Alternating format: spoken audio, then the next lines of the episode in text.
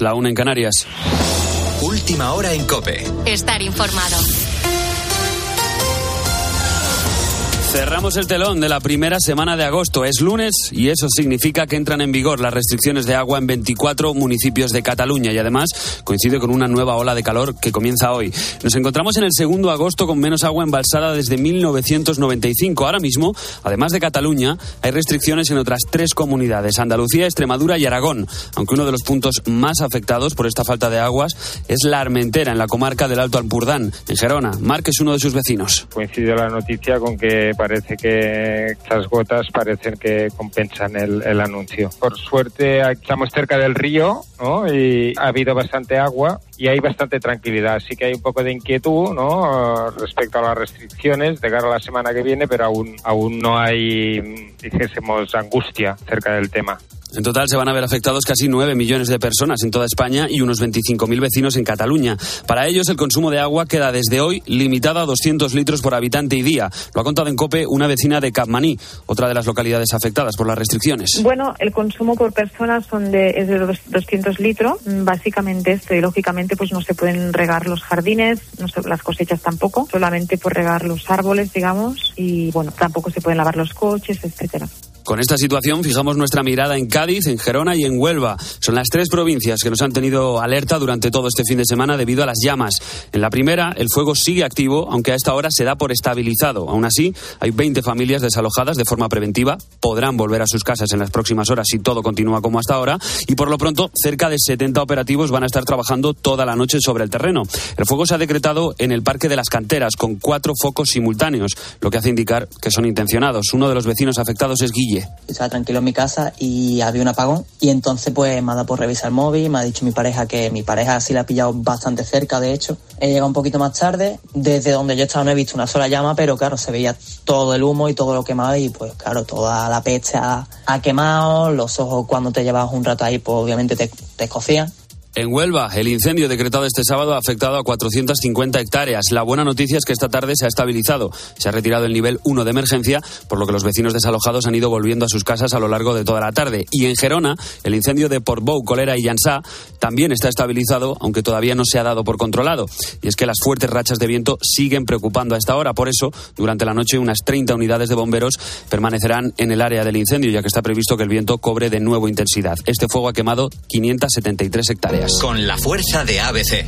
Cope, estar informado. De esta forma empezamos una semana que promete dejarnos altas temperaturas en el mercurio y también en lo político, sobre todo tras el último movimiento de Vox. Los de Abascal se han abierto a apoyar un hipotético gobierno de Feijó sin formar parte de él y eso abre la puerta a que otros partidos como el PNV se abran a apoyar una hipotética investidura. Pablo Fernández, buenas noches. ¿Qué tal? Buenas noches, Gonzalo. Hasta ahora, algunos partidos como Coalición Canaria o el PNV se negaban a apoyar una investidura de Feijó siempre y cuando Vox formase parte del gobierno. Con esta maniobra, desde Génova intentarán volver a buscar esos apoyos necesarios, por ejemplo el de los nacionalistas vascos, aunque su presidente, su presidente Antonio Ortúzar sigue cerrando la puerta. La única opción que tiene el Partido Popular es sumar con Vox. Nosotros somos incompatibles ni por acción ni por omisión podemos estar en una misma operación política mientras el presidente del PP, Alberto Núñez Feijo, no pierde la confianza pese a que las cuentas son difíciles. Es un avance en la dirección, primero, de reconocer los resultados electorales y de reconocer la victoria electoral del Partido Popular y, segundo, un avance en el ámbito del constitucionalismo. Entiendo que es necesario. Sin duda, la propuesta que hago es una propuesta de un gobierno en solitario del Partido Popular basado en un acuerdo amplio y constitucional. Además, respecto al último escaño que sigue en juego, este lunes la Junta Electoral Central decide si acepta la reclamación del PSOE y se revisan los más de 30.000 votos nulos contabilizados en la Comunidad de Madrid. Tienes más información en cope.es y ahora sigues en la noche de Cope con Adolfo Arjona. Cope, estar informado.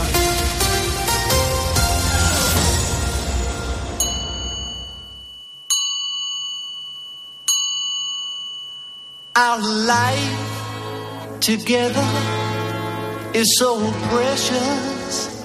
Together we have grown. We have grown.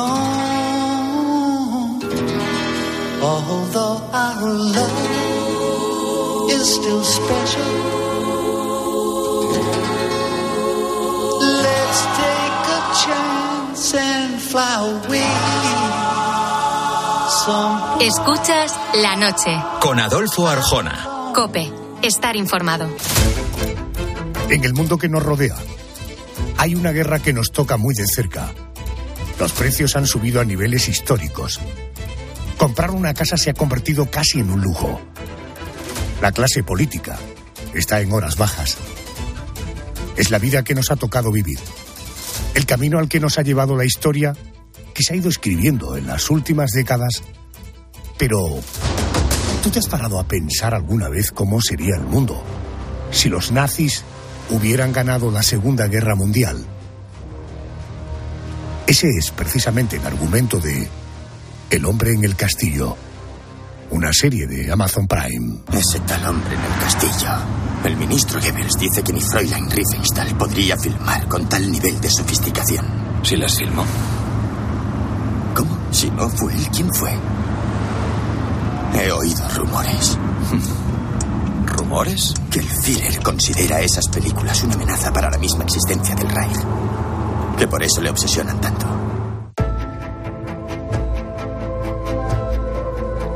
Nadie mejor que Alberto Naún es eh, profesor de comunicación audiovisual en la Universidad de Navarra. Yo creo que es de las personas más autorizadas para hablar eh, de este mundillo de las series de televisión. Profesor Naún, Alberto, muy buenas noches.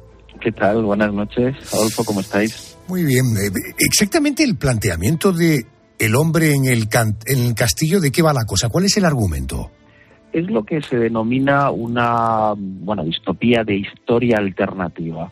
Y lo que nos cuenta es que, por cierto, está basado en una novela de Philip K. Dick, aquel que escribía novelas de ciencia ficción en las que están basadas películas como, como Blade Runner, por ejemplo. En este caso es una, una novela eh, del año 62 que lo que nos contaba era eh, en esta idea de qué hubiera pasado, como bien explicabas, si los nazis hubieran ganado la Segunda Guerra Mundial. Entonces nos propone, ¿no? en ese universo paralelo, cómo Alemania y Japón se han dividido, pues eh, los eh, Estados Unidos en una especie de gran eh, tercer Reich, de modo que, pues una parte eh, con, con Nueva York como, como capital pertenece a los animales, a los alemanes, perdón, y la otra pertenece a, a los japoneses, ¿no? La parte más cercana al Pacífico, con San Francisco como capital. Bueno, hay una zona también neutral en medio y precisamente en esa eh, tensión entre las eh, potencias supuestamente ganadoras de la eh, Segunda Guerra Mundial es donde se va desarrollando la serie que ha tenido un relativo éxito, ha sido una de las, de las más, digamos, potentes de Amazon y las que le puso en el mapa porque empezó a emitirse en 2015 y su cuarta y última temporada fue en el 2019. Alberto, eh, ¿cómo es el mundo tras el triunfo nazi, naturalmente y afortunadamente en esta serie?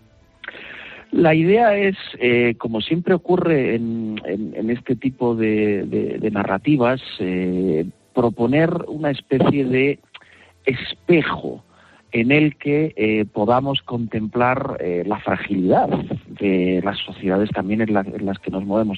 Al final hay muchas de las series que tienen trasfondo del nazismo, muchas películas que tratan el, el asunto, son más una reflexión sobre la fragilidad eh, actual para volver a caer en el totalitarismo que una especie ¿no? de elemento factual, porque obviamente en este caso no- no- nos ubicamos con, con sociedades donde se mueven eh, en personajes que intentan eh, restablecer la democracia o hacer caer los, los, los regímenes. Hay muchas referencias o personajes que em, tienen ecos con eh, caracteres de la, de la vida real, como un Churchill o un Stalin, para que nos entendamos, y por tanto, al final son eh, una especie de eh, aventuras que lo que intentan es eh, restablecer el orden en ese eh, universo alternativo donde todo ha salido mal.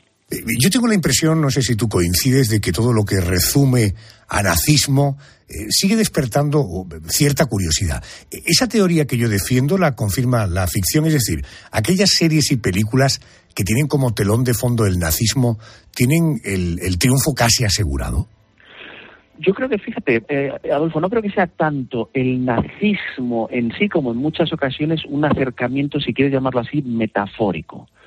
Eh, te pongo varios ejemplos, ¿no? El cuento de la criada tiene muchos de los códigos visuales de, eh, pues al final, un totalitarismo muy pues cercano al, nazismo, con ese gusto por los uniformes, esa estética grandilocuente en, las, eh, en los desfiles y en la arquitectura. Eh, en parte yo creo que tiene éxito por eso, porque apela a todo un imaginario, que además está muy anclado, en este caso como pesadilla, en la historia europea, que tiene mucha fuerza volvemos a lo de antes. ¿Por qué? Porque es una especie de llamada de atención, que al final eso es lo, que hacen las distopías o la historia alternativa como eh, El hombre en el castillo, nos, nos eh, establecen la posibilidad de sentir eh, el mal o la opresión o ese entorno eh, imposible de soportar sin mancharnos las manos, gracias a Dios, porque vivimos en países desarrollados, democráticos. Entonces yo creo que el, el mayor, eh, la, la, mayor fascinación que tienen las huellas del nazismo tiene que ver por ese entorno metafórico. Otro ejemplo es una miniserie británica que tuvo éxito hace unos años que se llama Years and Years, que también pre prefigura algunos de los elementos que estamos viendo en la actualidad, donde pues hay una crisis eh, energética, donde bueno la posibilidad de eh, participar en la vida pública va viéndose arrinconada por las posturas más extremistas, de nuevo es una especie de antesala del totalitarismo y de cómo se llega a ello.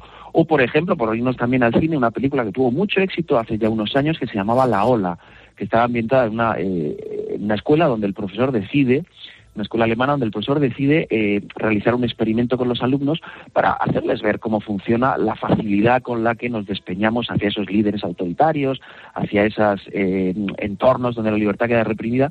Y la ola tenía mucho éxito en parte por lo inquietante que resultaba esa, eh, digamos, cercanía, ese mirar a los ojos a la bestia del nazismo sin mentarla directamente. Correcto. Además, en el caso de, del nazismo, eh, como sabemos, a pesar de la huella fatídica que ha dejado en la historia de la humanidad, que terminó afortunadamente bien y que ganaron los buenos, uno se acerca también eh, a esas tramas eh, con el alivio de saber que todo acabó bien. Alberto, por último, ante un telespectador eh, que no sea, que no mire con los ojos que probablemente tú miras las series, ¿está bien conseguido en esta serie El hombre en el castillo todo lo que tiene que ver con la estética, es decir, esa inundación nazi en los Estados Unidos, capital Nueva York, ¿eso está bien conseguido? Sí, yo creo que es una serie muy solvente desde el punto de vista eh, dramático y luego eh, también de, visualmente, ¿no? La, estética de la que hablabas creo que es un elemento clave en, los códigos de, al final de reflejar cualquier tipo de totalitarismo.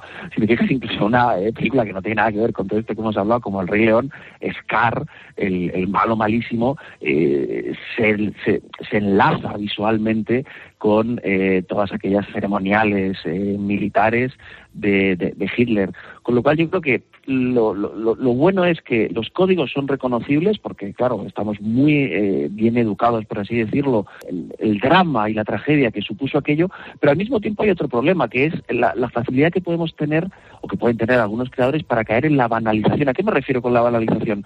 A que en ocasiones parece que si todo es nazismo, si aplicamos eh, la idea de totalitarismo a muchos otros entornos que pueden ser complejos, pueden ser, por supuesto, eh, eh, democráticamente reprochables, pero les aplicamos la misma etiqueta, lo que estamos haciendo es vaciar de contenido cosas como el holocausto, como el nazismo. Entonces me da la impresión de que en ocasiones hay como cierta hipérbole, cierta sobreactuación en algunas series y películas que intentan eh, ser una especie de llamada de atención de que viene el lobo, cuando, ojo, el verdadero lobo, cuando venga, eh, nos daremos cuenta. En todo caso, así empezamos. Este es el aperitivo. Las huellas del nazismo. Arrancamos con una serie en Amazon, El hombre en el castillo, que nos plantea la hipótesis de si los nazis hubieran ganado la Segunda Guerra Mundial. Inmediatamente hablaremos del urbanismo que todavía queda en el Berlín de hoy, de aquella época, el apellido Hitler, que ha sido de él, ha desaparecido completamente el apellido Hitler, o incluso hablaremos de las grandes fortunas que se hicieron al abrigo del nazismo y que hoy están representadas en empresas, eh, algunas de ellas probablemente te parezcan lógicas, en otros casos te van a sorprender absolutamente. Alberto Naum, profesor de comunicación audiovisual de la prestigiosa Universidad de Navarra. Gracias por atenderme, Alberto. Un abrazo. Un abrazo, Adolfo. Hasta otra. Fíjate que el nazismo es un término, un concepto, una ideología que está sorprendentemente en vigor. a pesar de que han pasado casi 80 años desde la caída del régimen de Hitler. Te voy a poner varios ejemplos. Desde que comenzó la invasión rusa en Ucrania, el ministro de Asuntos Exteriores de Rusia, Sergei Lavrov, se ha encargado de difundir repetidamente un mensaje. El objetivo de los rusos no es otro que desnazificar Ucrania. Nadie va a ocupar Ucrania. El objetivo de la operación ha sido declarado abiertamente, la desmilitarización y la desnazificación, porque las constantes marchas de antorchas, la glorificación del nazismo, el culto de hábitos nazis dentro de los llamados batallones de voluntarios, todo esto se está llevando a cabo con total connivencia y silencio, incluso por parte de los medios de comunicación desnazificar. Se sigue utilizando el término nazismo para referirse a algo que está ocurriendo hoy, en este tiempo. Déjame que te ponga otro ejemplo. Mi compañera Pilar García Muñiz contaba esto en un boletín informativo. Última hora en Herrera en Cope. Estar informado. Ascienden a 13 los muertos en el tiroteo que se ha registrado esta mañana en una escuela de los Urales, donde estudian cerca de un millar de alumnos. Según las primeras informaciones, entre los fallecidos habría varios menores. ¿Qué detalles se conocen a esta hora, Manuel Ángel Gómez? Se sabe que entre los 13 muertos en el tiroteo en esta escuela rusa hay siete niños. Se trata de un colegio que cuenta con mil alumnos en el pueblo de Izbesk, al pie de los Urales. La policía se ha dedicado a evacuar a las personas que estaban en los alrededores del centro. El autor de los disparos se ha suicidado, aún no ha sido identificado. Iba vestido de negro con una camiseta con simbología nazi. Una camiseta con simbología nazi. Déjame que te ponga otro ejemplo. Tras la polémica por los cánticos de los estudiantes de un colegio mayor de Madrid, que seguro que recuerdas, trascendieron otras imágenes de alumnos de esa misma residencia, realizando saludos hilderianos y cánticos nazis. Algo que no se quedó en anécdota. La embajadora de Alemania en España salió al paso condenando públicamente estos hechos. Hoy, aquí en la noche de Arjona, ponemos el foco en las huellas del nazismo en el siglo XXI.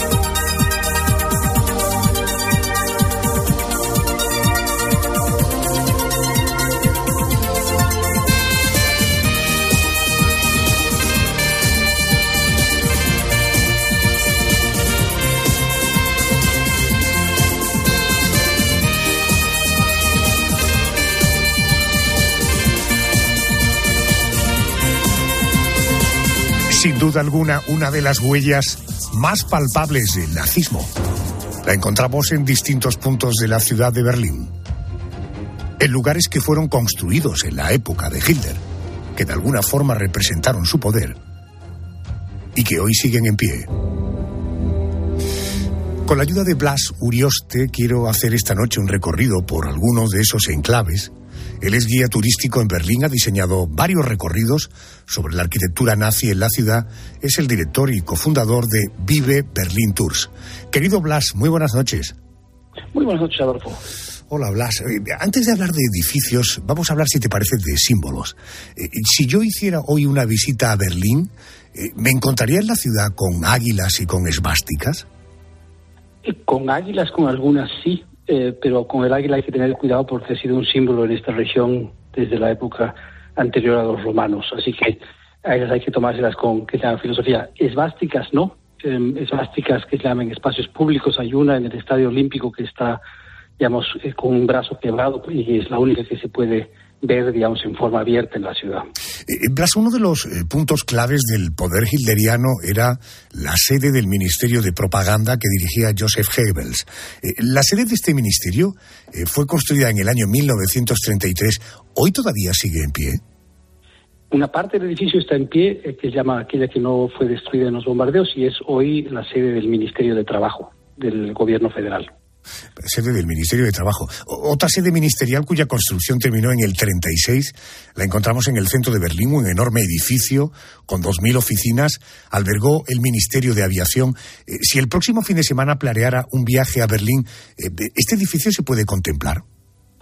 Este edificio se puede contemplar y este edificio tiene otras capas históricas. Y ahí venimos de las cosas que tiene la arquitectura en las ciudades es, es que es como las, los, los álbumes de fotos familiares. Ahí no están todos los recuerdos, no solamente una parte, y las cosas que siguen existiendo comienzan a adquirir el sillón en el que se sentaba el abuelo acaba siendo el sillón en el que se sentaba el papá. Y el, el ministerio este eh, fue después que se llama el lugar donde se fundó la República Democrática Alemana, es decir, el- la sala de parto del proyecto socialista en Alemania, y hoy es el Ministerio de Hacienda de la Alemania reunificada. Entonces nos encontraríamos con un edificio que tiene esas tres capas. Correcto, por tanto, año 36, Ministerio de Aviación, hoy Ministerio de Finanzas, año 33, eh, aquel Ministerio de Propaganda, hoy el Ministerio de Trabajo, de Asuntos Sociales.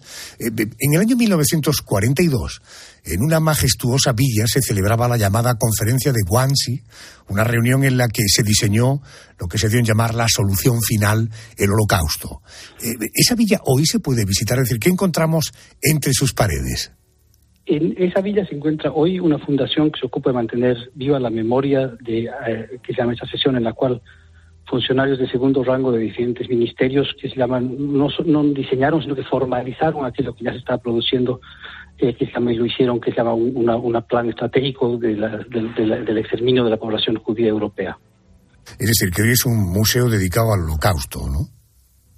Dedicado a, a- a, digamos, a esa reunión y, a, y y a- y a- las consecuencias que tuvo, sí. Pero digamos, la perspectiva mirando la, vista de los, de los funcionarios y la cosa de burocratizar el proceso de asesinar. Fíjate que antes me hablabas del Estadio Olímpico de Berlín, eh, que todavía mantiene una esvástica con un brazo, según me cuentas, eh, destruido. Este eh, Estadio Olímpico fue construido por los nazis con motivo de los Juegos de 1936. Eh, Blase, ¿qué representó aquel estadio para el régimen de Hitler y por qué todavía hoy continúa en pie? El, estadio olímpico que se llama es parte, digamos, de una promesa doble del nacionalsocialismo al principio de su gobierno, que es em, tenemos con la voluntad se pueden cambiar las cosas y se puede generar puestos de trabajo. Digamos, los nazis fueron muy exitosos en la financiación de puestos de trabajo que se llama eh, desde el sector público, es decir, con deuda pública. Y por otro lado, crear una arquitectura que hable de una, una línea larga de tradición de la que los nazis decían ser continuadores.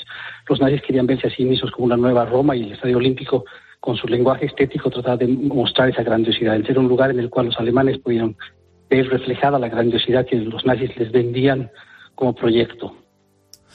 El motivo por el que sigue en pie es, es porque bueno, fue poco dañado en, en, los, en, en, la guerra, hubo una batalla cerca y después se lo decidió reutilizar. Al principio lo tuvieron los británicos, después se lo entregaron a la ciudad y después fue rehabilitado para el Mundial de Fútbol del año 2006. Correcto, el Mundial de Fútbol de, Alemania. En el año 1945, Hitler murió en el Führerbunker, un refugio antiaéreo muy cerca de la Cancillería del Reich. Eh, sobre esto, dos, dos cuestiones. Eh, ¿Qué fue de la sede de la Cancillería? ¿Se, ¿Se conserva hoy algo del centro de operaciones del Tercer Reich? No, de la Cancillería misma no hay prácticamente nada. La Cancillería fue totalmente desmantelada, se utilizó alguno del material, por ejemplo, para la construcción del monumento a los soldados soviéticos en el barrio de Treptow, en el este de la ciudad, es decir, una cuestión simbólica de usar el material de Hitler para celebrar a los soldados rusos. Eh, lo que sí se llama que es el espacio físico donde se encontraba el que se llama el, búnker, del búnker tampoco hay, hay, hay restos.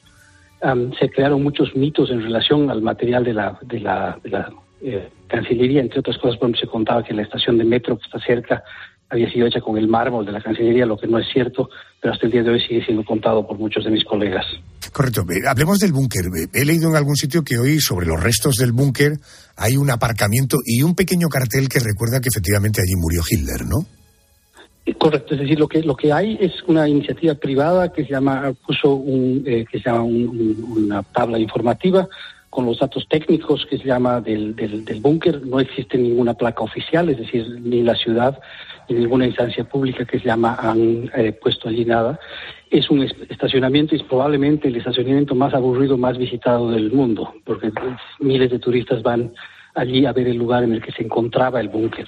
Debajo de ese estacionamiento hay bloques de hormigón eh, desperdigados, porque el, búnker tenía paredes exteriores de 3 metros 50 y un techo de 4 metros de hormigón, así que estaba para mucho. En el recorrido que esta noche estamos haciendo por Berlín para conocer los vestigios del nazismo en la ciudad alemana, me quiero detener ahora en un lugar que me llama la atención no solo por lo que alberga, sino también por su ubicación. Me refiero a un lugar llamado Topografía del Terror. Eh, Blas, ¿de qué estamos hablando cuando hablamos de Topografía del Terror? Estamos hablando de un terreno que se encontraban los edificios que albergaban a las dos instituciones principales del aparato represivo nacional socialista, que son la Gestapo y la SS. Esos edificios fueron eh, destruidos parcialmente en la guerra y desmantelados después por los americanos.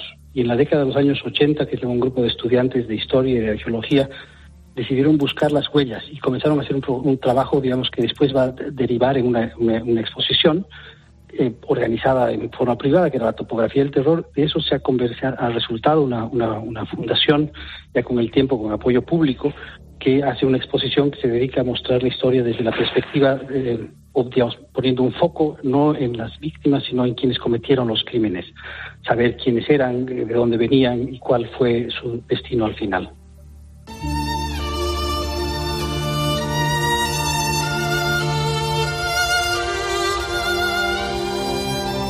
Otro memorial dedicado a las víctimas del horror nazi lo encontramos en el corazón de Berlín, muy cerca de la puerta de Brandenburgo.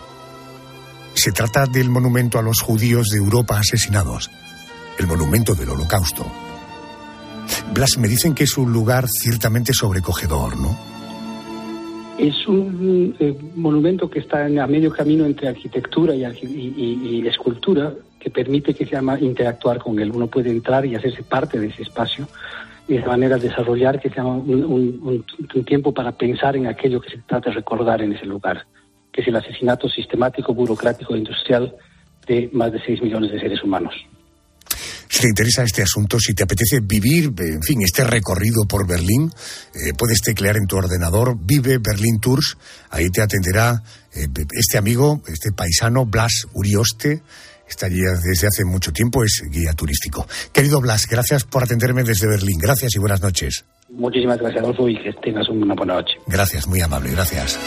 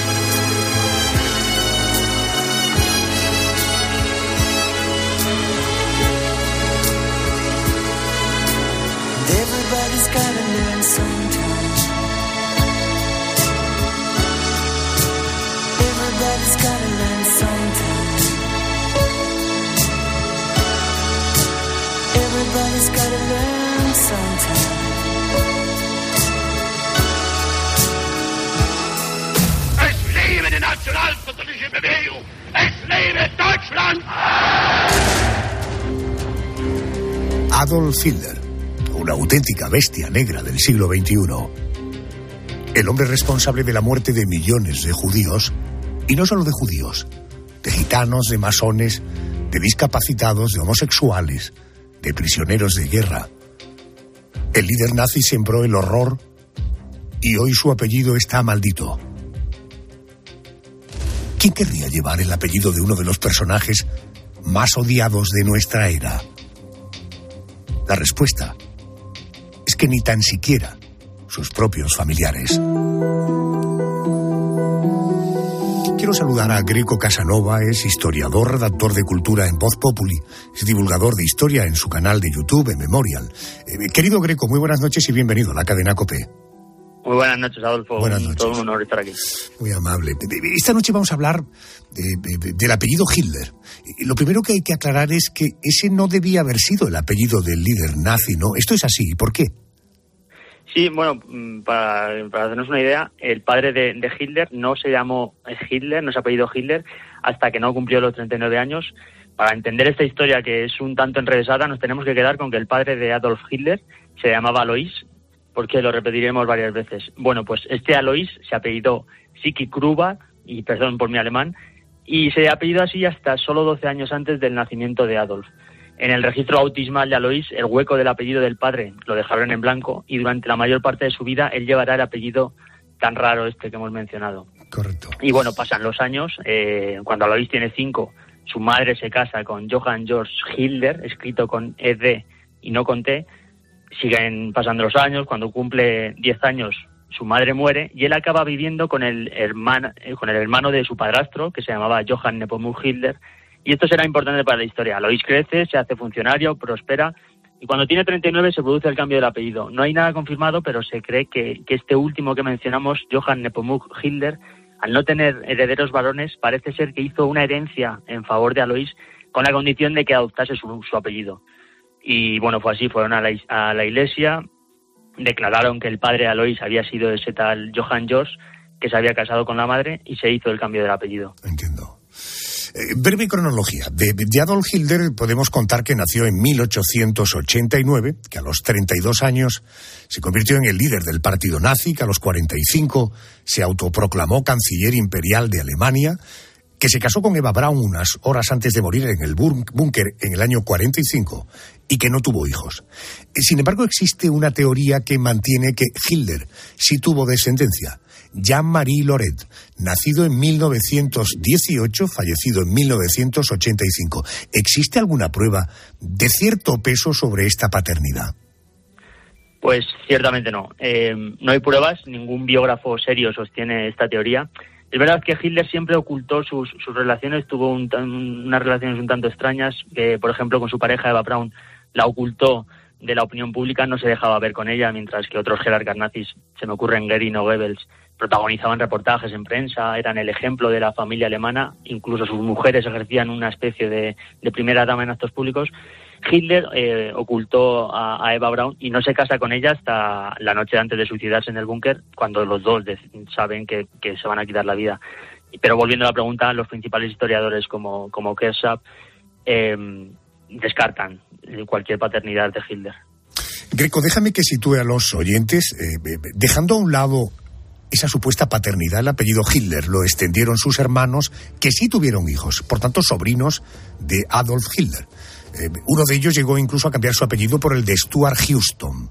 Eh, pronto los últimos familiares del dictador fueron sus sobrinos nietos, ya con el apellido Stuart Houston. Eh, ¿Cómo era su vida de estos chicos, estos sobrinos nietos? ¿Alguien en su entorno conocía su parentesco con el líder nazi? Pues mm, parece ser que, lo supieron ocultar bastante bien, que, no les gustaba nada esa parte de su pasado. Eh, ocultaron el, ape el, apellido, como bien has comentado, se lo, se lo habían cambiado.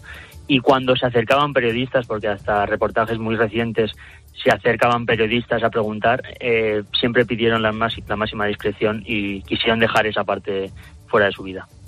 Esta gente vivía en Estados Unidos, ¿no? Sí, sí, sí, sí. Uh -huh. ¿Qué es de cierto en que los sobrinos nietos de Hitler acordaron no tener hijos, sacrificando su vida personal para acabar precisamente con el apellido? Sí, eso se, se, ha publicado alguna vez y es verdad que con ellos se acabó el linaje Hitler, de Adolf Hitler me refiero, pero eh, Alex, uno de ellos, lo negó en uno, a uno de los periodistas que investigó sobre el caso. Entiendo. ¿Debemos entender que ya no queda en el mundo ninguna persona con el apellido Hitler? Pues no, mm, todavía quedan y quedan bastantes para lo señalado que está el apellido. Es cierto que se redujo drásticamente tras la Segunda Guerra Mundial, especialmente en, países de Europa, pero siguen quedando bastantes. Recuerdo que en unas elecciones locales en Namibia, que fue colonia alemana, salió elegido un nombre, eh, un hombre eh, llamado Adolf Hitler de nombre con el, con el con un apellido africano. Y era realmente curioso ver los titulares de Adolf Hitler arrasa en unas elecciones en Namibia. Eso también se da en muchos países de Sudamérica, que existen personas que bautizaron a sus hijos como Hitler, Stalin o Lenin, sin ir más lejos, el, el, que fuera presidente de Ecuador, Lenin Moreno. Y en Estados Unidos todavía hay familias que lo mantienen como apellido, personas descendientes de migrantes del siglo XVIII, del XIX, que no tienen nada que ver con el dictador. De hecho, hay un documental bastante interesante que se titula Meet de Hitler, que reunió a varios de ellos para tratar el tema de cómo un apellido marca la identidad de una persona. Y también como curiosidad, en, en Circleville, en una pequeña ciudad de Ohio, hay varias calles, un parque y un cementerio con el nombre de Hitler, pero en honor a una familia que llevaba en la ciudad desde el siglo XVIII y para nada eh, por el dictador. Así que todavía podemos afirmar que existen muchos Hitlers por el mundo. Greco Casanova es historiador, es redactor de cultura en Voz Populi y es divulgador de historia en su canal de YouTube Memorial. Si le quieres seguir ahí le vas a encontrar. Greco, gracias por atenderme y buenas noches. Muchas gracias a ti, Adolfo. Placer. Estamos viendo, conociendo vestigios, cosas que todavía pueden quedar desde la parte más urbanística, el apellido Hitler. Hemos conocido esa obra de ficción si los nazis hubieran ganado la Segunda Guerra Mundial, cómo sería el mundo. Todavía me quedan aspectos que conocer.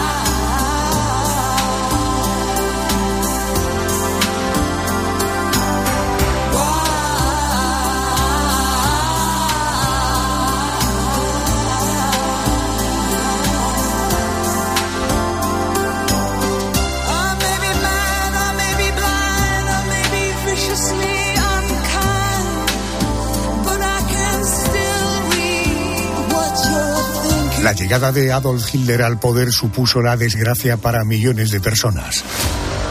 Pero también fue una oportunidad para unos pocos. Unos pocos empresarios, magnates, millonarios.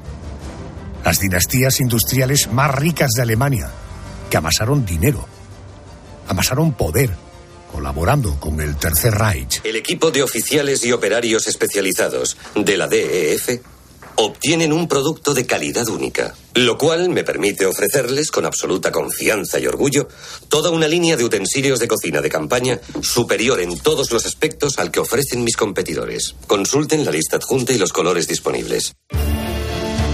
Que Hitler y el nazismo fue una oportunidad para unos pocos. Esta es una realidad que pone sobre la mesa el periodista de investigación David de Jong en su libro Dinero y Poder en el Tercer Reich la historia oculta de las dinastías más ricas de Alemania, de la editorial principal de los libros. Me va a atender Fernando Álvarez, es editor del grupo Ático, una de las personas que han trabajado con David de Jong. Fernando, muy buenas noches. Eh, hola, buenas. Fernando, para comprender de qué escenario partimos, ¿cómo reaccionó el tejido empresarial alemán a la llegada de Hitler al poder? ¿Qué, opinión tenían de él? Bueno, en realidad lo uparon al poder, o por lo menos eh, lo mantuvieron en, el poder. Sí que es verdad que mm, al principio eh, lo que son las clases altas alemanas veían a, Hitler un poco como, como un payaso, como una figura un poco extravagante de, las regiones más empobrecidas de Alemania y mm, pensaban que lo podrían controlar fácilmente.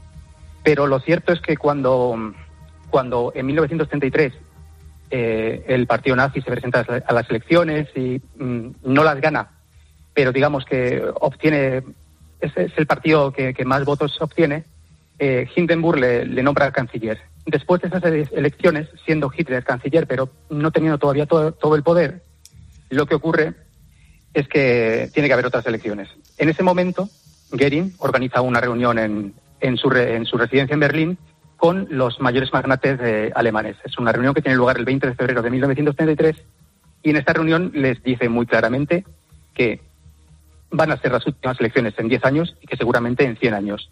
Y que ellos eh, lo que tienen que hacer es apoyarle, porque si no gana las elecciones eh, en el terreno constitucional, las va a ganar de otra forma. Entonces ellos eh, fueron, fue muy claro el partido nazi en lo que- lo que quería hacer. Y estos magnates que el- entre los que se encontraban los protagonistas del libro, como por ejemplo la, eh, eh, eh, Flick, eh, Gunther, Bonfink, pero también otros de, por ejemplo, de Allianz, de Ike Farben, compraron lo que Hitler les propuso. Hitler les dijo que si querían tener estabilidad, que le apoyaran y que él iba a liquidar la democracia y no tuvieron ningún problema en financiarlo. Ya os digo, es una reunión el 20 de febrero del 33, que es a partir de... es en el momento en el que financian un, partido nazi que, está quebrado en ese momento. Fijaros, susto o muerte. La amenaza es o conmigo o contra mí. eh, y ya les advertía que la democracia iba a acabar. Vamos a ir descubriendo algunos nombres propios.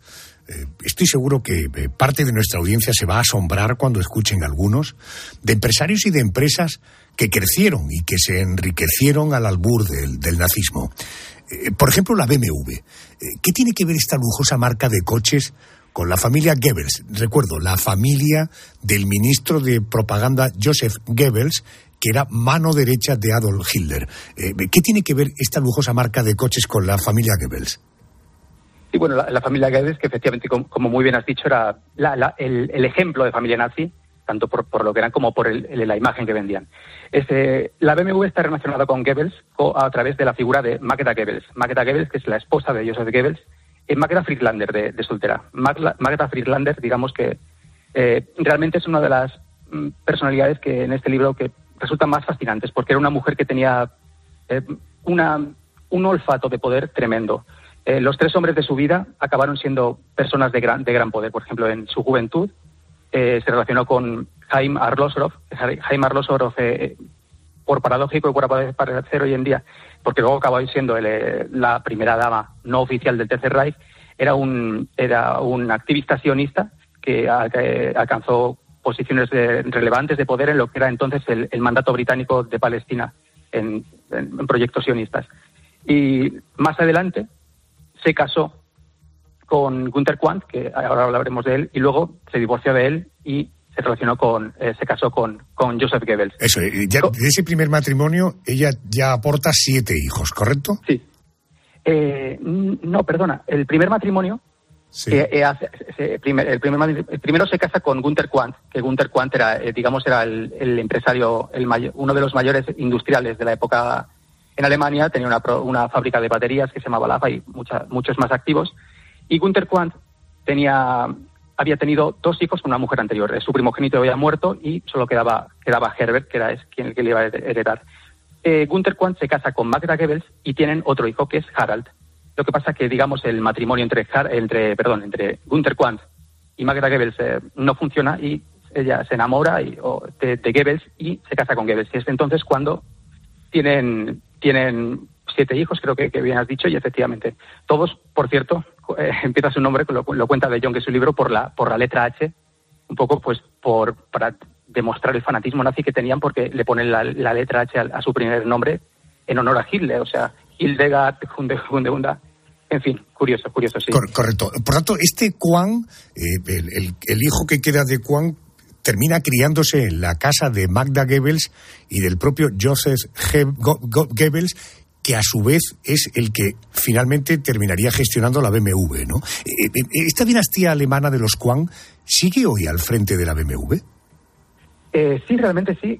Son los socios mayoritarios, no controlan el 50, rondan el 50% de las acciones, no llegan exactamente, pero eh, tanto Stefan Quandt como Susan Klatten, que también es Quandt, eh, controlan, ya te digo, alrededor del 50%. El otro 50%, diría que la mayoría, o, o puede que todo, es el fondo BlackRock, pero sí, sí, los, los Quandt continúan en, en Alemania. Di- Digamos que la, la rama de los Quandt que, que controla BMW no es la rama de Harald, no es la, no es la, no es la, la que desciende de Magda Goebbels, sino que es la, la rama que es previa a Magda Goebbels, que desciende de- del- de- del hijo que tenía Quandt antes de casarse con ella. Pero desde luego, claro, las influencias y, y este tipo de cosas, eh, sí. Vamos a seguir buceando en este libro de David de Jong, eh, Dinero y Poder en el Tercer Reich, la historia oculta de las dinastías más ricas de eh, Alemania. Eh, según cuenta David en su libro, Hitler era un fanático de los coches. Pregunta, ¿qué papel jugó el Führer en el resurgir de la casa Porsche y en el nacimiento del Volkswagen, el coche del pueblo? Sí, efectivamente. la casa Porsche era una casa de diseño de automóviles que realmente, o, igual no llegaba ni tan siquiera a ser casa de diseño porque eh, Ferdinand Porsche, que es el fundador, junto con un socio judío que es eh, Adolf eh, Rosenberg, que luego más adelante mm, lo expulsan de la manera más vil y más infame, tal vez tengamos tiempo de hablar de ello.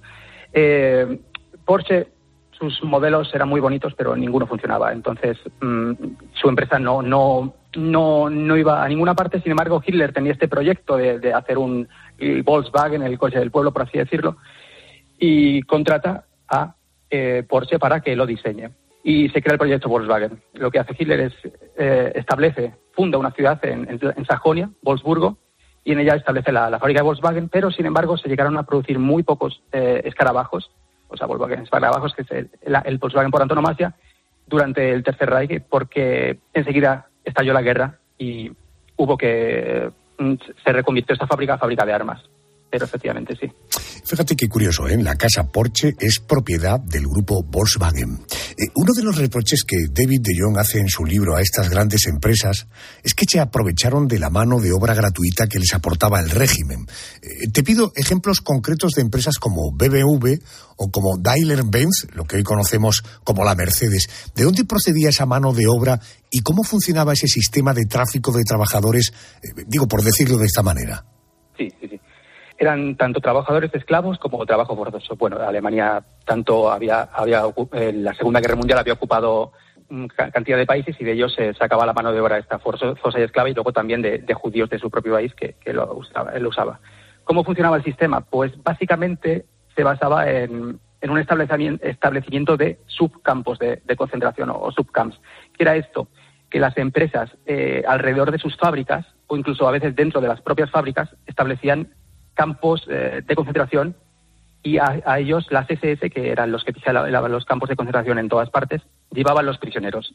Estos prisioneros, estos, estas SS se encargaban de vigilar a los prisioneros y además a las SS las empresas les pagaban un salario directamente a los guardias de las SS por prestarles esos trabajadores, entre comillas. Pagaban a las SS, no a los trabajadores. Los trabajadores, eh, bueno, pues cuando no eran esclavos eran forzados y las condiciones de trabajo eran muy, muy, muy malas. Eh, efectivamente, y sobre todo procedían de, la zona del este de Europa, que era la que había ocupado Hitler, pero también de, la Francia ocupada o mano de obra judía de la propia Alemania. Estás oyendo a Fernando Álvarez, es editor del Grupo Ático, una de las personas que han trabajado con David de Jong en este libro, La historia oculta de las dinastías más ricas de Alemania, dinero y poder en el Tercer Reich. Otra empresa que todos conocemos y en cuyo pasado hay enormes vinculaciones con el nazismo es Dr. Edgar una compañía alemana con más de un siglo de historia que te sonará porque eh, eh, prepara pizzas o produce levadura o preparados para postres. Eh, también hay en el grupo empresas de cerveza, de vino, hasta editoriales y hoteles de lujo. Le leía a David de Jong que la familia detrás de esta gran empresa, del doctor Edgar, en los años de Hitler, fue la más ideologizada de todas. ¿De qué manera el doctor Edgar se benefició del régimen y de la guerra? Porque eh, se habla en el libro de la arianización del negocio, ¿no? Sí, efectivamente. Eh, la familia Edker es la, más ideologizada de todas las que aparecen en, el libro que el de John sobre todo ha decidido centrarse en familias que hoy en día continúan eh, manteniendo poder. Por ejemplo, en su libro pues no aparecen los Thyssen porque digamos que no la rama de los Thyssen, aunque efectivamente apoyó mucho al Tercer Reich, hoy en día está, extinguida. Pero efectivamente el doctor Edker, a diferencia de otras familias que aparecen en el libro, era un nazi ideológico es decir, que creía plenamente en el nazismo y a veces tomaba decisiones empresariales que iban en, contra de sus beneficios para favorecer al nazismo. Por ejemplo, tenían, eran propietarios de un periódico y eh, que daba mucho, que era perfectamente rentable, y también tenían otro periódico que era nazi y no era rentable. ¿Qué hicieron? Los fusionaron los dos para financiar la ideología nazi. Y en este sentido, son muy distintos los, eh, los del resto de las dinastías, porque el resto simplemente eran oportunistas que estaban con el nazismo, como podían haber estado con el capitalismo, como incluso podrían haber estado en cualquier otro sistema. Eh, ¿Cómo se benefició? Pues sobre todo a partir de las arianizaciones que comentas tú. Arianizaciones es un término, bueno, un poco bastante, bastante infame que, sacaron en su momento, que, con el que en su momento los nazis se refirieron a las expropiaciones de judíos, digamos, expropiaban propiedades judías y se concedían a, personas de, lo que ellos llamaban raza aria. Esto, digamos, que efectivamente favoreció a Zelensky, pero como también favoreció a muchas empresas, eh, efectivamente. Uno de los nombres que encontramos en las páginas de Dinero y Poder en el Tercer Reich es el de Friedrich Flick. Eh, quizá no es el nombre más conocido, pero sí, según De Jong, es el mayor y peor oportunista de todos los que aparecen en el libro. Eh, ¿Quién fue y por qué le define así David De Jong? Sí, bueno, Friedrich Flick era un magnate industrial alemán, eh, que porque era el mayor oportunista, porque era un hombre que partiendo de una posición relativamente humilde, acabó siendo el más rico de Alemania durante después de la Gran Depresión, acabó siendo el más rico de Alemania durante la República de Weimar, acabó siendo el más grande, el más rico de Alemania durante el Tercer Reich. Después del Tercer Reich eh, se lo juzga y se le quitan sus posesiones y continúa después siendo el más rico de Alemania a, los pocos años. Por esto es por, lo que era el mayor oportunista, porque era de los peores. Realmente, mm, digamos que por la cantidad de, de mano de obra forzosa que, que empleó y de las cantidades de organizaciones que, de que se benefició. Pero sí, efectivamente, este hombre se le juzgó, fue de los pocos eh, industria- em- empresarios alemanes que se juzgó en Nuremberg en 1947, se lo condena a siete años de cárcel, simplemente cumple tres, y en 1950, ya te digo, se le, se le, se le quitan la mayoría de sus empresas o se, se le fuerza a hacer, a reestructurarlas, pero ah, cuando acaba la década es el propietario de Daimler-Benz y de nuevo, si no el hombre más rico de Alemania, desde luego uno de los más ricos. Fíjate, eh, llegó a explotar en sus fábricas y en sus minas a unas 100.000 personas. En el año 50 se le desposee de todo y a principios de los 60, 59-60, se convierte en el máximo accionista de Daimler-Benz, que nos suena a todos más si decimos la Mercedes. E- Entre las grandes empresas que de alguna manera se beneficiaron del régimen de Hitler, encontramos a Allianz, a Siemens, a ThyssenKrupp. ¿Estas empresas asumen y aceptan ese pasado vinculado al régimen nazi? ¿Han pedido perdón por ello o, han corrido un tupido velo sobre esa parte de, de su propia historia? Mm, digamos que intentan que se hable lo menos de ello lo posible ma- lo menos posible y esto en Alemania es hacer que ellas hablar lo menos hablen lo menos posible y no, no quieren dar ningún motivo para que se hable de ello por ejemplo si alguna vez se les ataca ellos no van a responder diciendo ah que eso es mentira que simplemente digamos mantienen perfil bajo Eh, lo que hacen estas empresas normalmente cuando salta algún escándalo suelen eh, encargar a algún historiador de prestigio que les escriba una historia de su dinastía. ¿Qué pasa? Que son trabajos muy buenos los de estos historiadores, pero están escritos en un alemán académico muy denso, que muy poca gente lee, porque además son libros muy, muy voluminosos y no llegan al gran público, que al fin y al cabo es lo, que se intenta muchas veces, que, que la gente to- tome conciencia de esta situación de, digamos, de la continuidad del dinero y el poder el de- desde, la, desde la Alemania nazi hasta la Alemania de nuestros días. Y eso es lo que hacen. En cuanto a si han reparado, eh, bueno, en el año 2000 hubo un acuerdo en, digamos que, del Estado alemán y las empresas alemanas en conjunto con las víctimas de trabajos forzosos. Lo que se hizo, se pagaron como 4.000 millones de, euros, euros entonces, a en torno a 2.000 a, a en torno a 2 millones de personas pero bueno, a- eh, que habían sido víctimas de trabajos forzosos, eh, víctimas vivas, digamos, no a sus descendientes, pero al final por cabeza eran como entre 2.500 o 8.000 euros, no, no pasaron de allí las indemnizaciones. La clave de este acuerdo es que era un, un acuerdo que no mm, implicaba asumir responsabilidad eh, individual ni por parte de las personas que habían hecho este- estos actos, ni por parte de las empresas. Entonces, efectivamente, pagaron, no demasiado, pero mm, nunca, por lo general, no han hecho mm, una labor de, asumir culpas. También depende un poco de empresa. Por ejemplo, hablabas antes de BMW.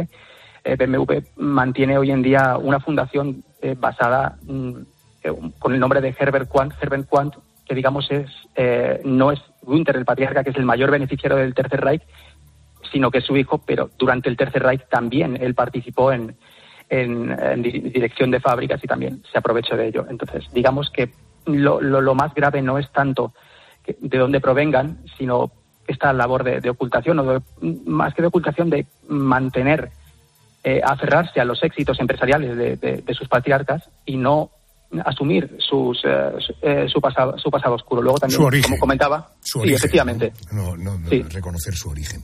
también varía un poco, sí. Sí, no, perdón, me decías. No, sí, que también varía un poco mm, según la empresa. Cuando están en manos todavía de la misma dinastía, eh, intentan tapar. Por ejemplo, Allianz eh, pertenecía a Bonfink. Bonfink ya no controla, los Bonfink no controlan ya Allianz y Allianz sí que es bastante más, más abierto en, en estos temas, en reconocerle la culpa de, de la empresa en su momento. Porque ya son otros, efectivamente. Allianz, Siemens, ThyssenKrupp, Dr. Edgar, Volkswagen, Porsche, Mercedes, BMW. En alguna ocasión leí que el sastre del Tercer Reich fue Hugo Boss. Eh, En fin, los orígenes de estas empresas. El libro, por si te interesan más detalles, Dinero y Poder en el Tercer Reich, la historia oculta de las dinastías más ricas de Alemania, de la editorial principal de los libros. Fernando Álvarez, editor del grupo Ático, la- las personas que han trabajado codo con codo con David John, gracias por darnos esta información. Muchísimas gracias. Muchas gracias a vosotros y también a todos los oyentes que nos han estado escuchando. Gracias, hasta luego. ¿Qué hubiera pasado si los nazis hubieran ganado la Segunda Guerra Mundial. ¿Qué queda de los nazis en Alemania? Desde el punto de vista urbanístico, ¿ha desaparecido ya el apellido Hitler? Empresas que crecieron a la sombra del nazismo, cuyos nombres todavía hoy se manejan en campañas de publicidad. Sido el especial de esta noche.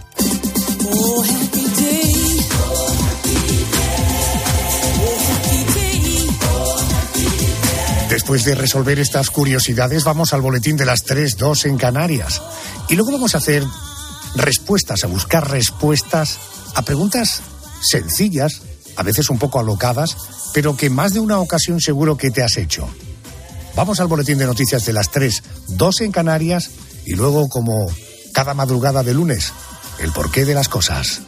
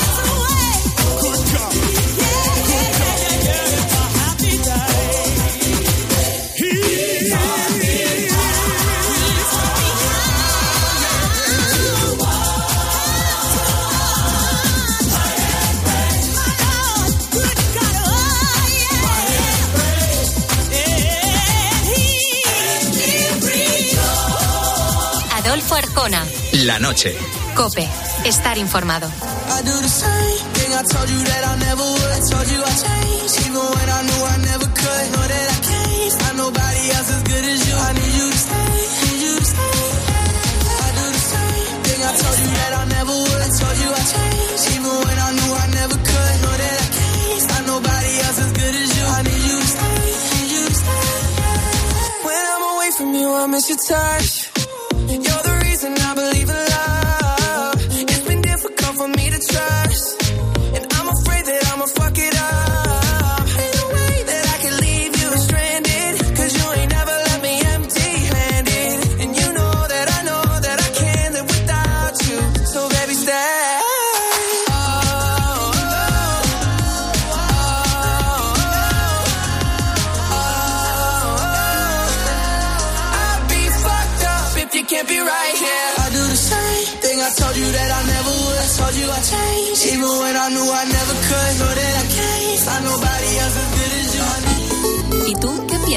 Escríbenos en Twitter en arroba cope y en facebook.com barra cope. Lo estabas esperando. Oye, que ya está aquí de nuevo. Este viernes vuelve la emoción. Vuelve la liga. Vuelve. Juego. Desde las 7 de la tarde, Almería Rayo Vallecano, Sevilla Valencia. Llegan los goles en tiempo de juego. Y el fin de semana vibramos con el Athletic Club Real Madrid, Getafe Fútbol Club Barcelona. Les habla Pepe Domingo Castaño. Dirige Tiempo de Juego. Paco González, muy buenas. Hola, Pepe, buenas Tiempo de juego con Paco González, Manolo Lama y Pepe Domingo Castaño. Un año más, los números uno del deporte.